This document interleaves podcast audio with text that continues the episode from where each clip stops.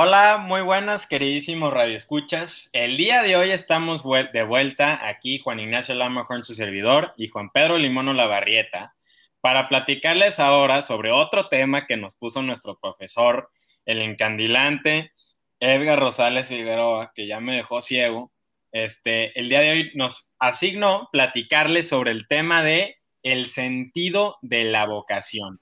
En este caso hablaremos específicamente, o más bien, este, algo destinado, algo familiarizado con la vocación religiosa.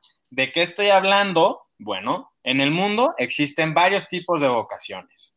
Y primero que nada, ¿qué es la vocación? La vocación es la inclinación de una persona hacia algún acto, hacia algún este, deseo laboral. En este caso les vamos a hablar algo inclinado sobre la vocación de un sacerdote, la vocación de un joven cuando decide a qué rumbo se va. Ahora le cedo la palabra a Juan Pedro Limono Lavarrieta. Bueno, muy buenas tardes y así es, como dijo mi compañero, hoy hablaremos sobre eh, el sentido de la vocación, ¿no? Y nos centraremos más en la parte del sacerdocio. Y pues bueno, eh, el sacerdocio es una vocación la cual pues muchas personas la tienen, aunque no es la más común, la más común sería en este caso pues el matrimonio, pero, pues bueno, el sacerdocio también es una, es una vocación de mucha importancia, en especial pues para nosotros los católicos, debido a que es básicamente eh, el camino de poder seguir, pues básicamente predicando la palabra de Dios, ¿no? El poder enseñar a la gente de lo que se trata nuestra, nuestra religión, de cómo, cómo la manejamos, este, la forma, cómo, cómo debemos actuar en, en la vida, básicamente y pues bueno, es una vocación la cual aporta muchísimo para pues todo el mundo, ¿no? E incluso pues nos podemos dar cuenta que muchos sacerdotes, hablando con gente que no es de su misma religión, pues incluso hasta la convencen, ¿no? De lo preparados que se debe de estar, o sea, porque ellos son personas muy preparadas con, pues con muchísima información verídica sobre, sobre nuestra religión, información que, pues que está escrita y la cual es muy, pues es, muy importante para poder pues predicársela a los demás y que la entiendan, que la comprendan y así pues poder seguir nuestra religión y básicamente pues que no se extinga, ¿no? Que no, se... Y más que, nada, y más que nada, perdón por la interrupción, mencionar que toda esta preparación es para predicar la palabra de Dios nuestro Señor.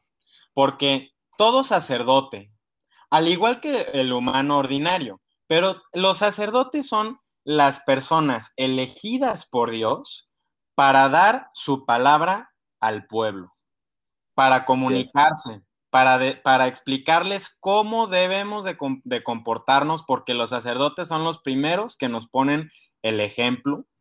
Y también, obviamente, como bien lo dice la, la, la, la el nombre, vocación, vocación es un llamado. Ellos son, los sacerdotes son llamados por Dios, como ya lo mencioné.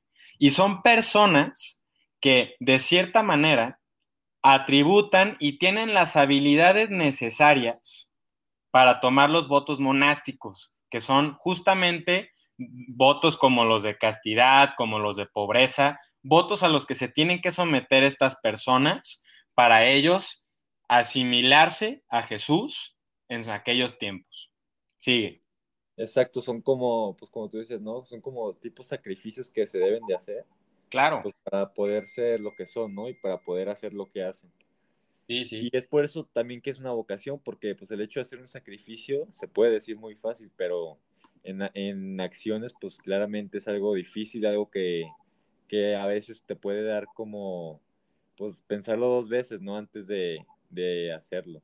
Sí, claro. Y luego otra pregunta generadora es, ¿cómo puedo yo recibir mi vocación? Bueno, ¿cómo puedes tú recibir tu vocación? Primero que nada, la puedes buscar. ¿Cómo? A través de Dios. Porque de otra manera no la vas a conseguir. ¿Y a qué voy con que a través de Dios? Primero que nada, sabemos que Dios no te va a hablar directamente así, sí, tú debes de ser un sacerdote. No, te va a mandar señales con las cuales tú vas a poder determinar, entender y recibir que tu vocación es esta, la vocación religiosa. Yo les voy a platicar rapidísimo sobre un caso de vocación religiosa que es del padre José Luis, que yo conozco, padre José Luis González. Bueno, este sacerdote, este sacerdote en sus, en sus tiempos este, anteriores era un joven que se fue a estudiar una maestría a algún país, algún país de Europa.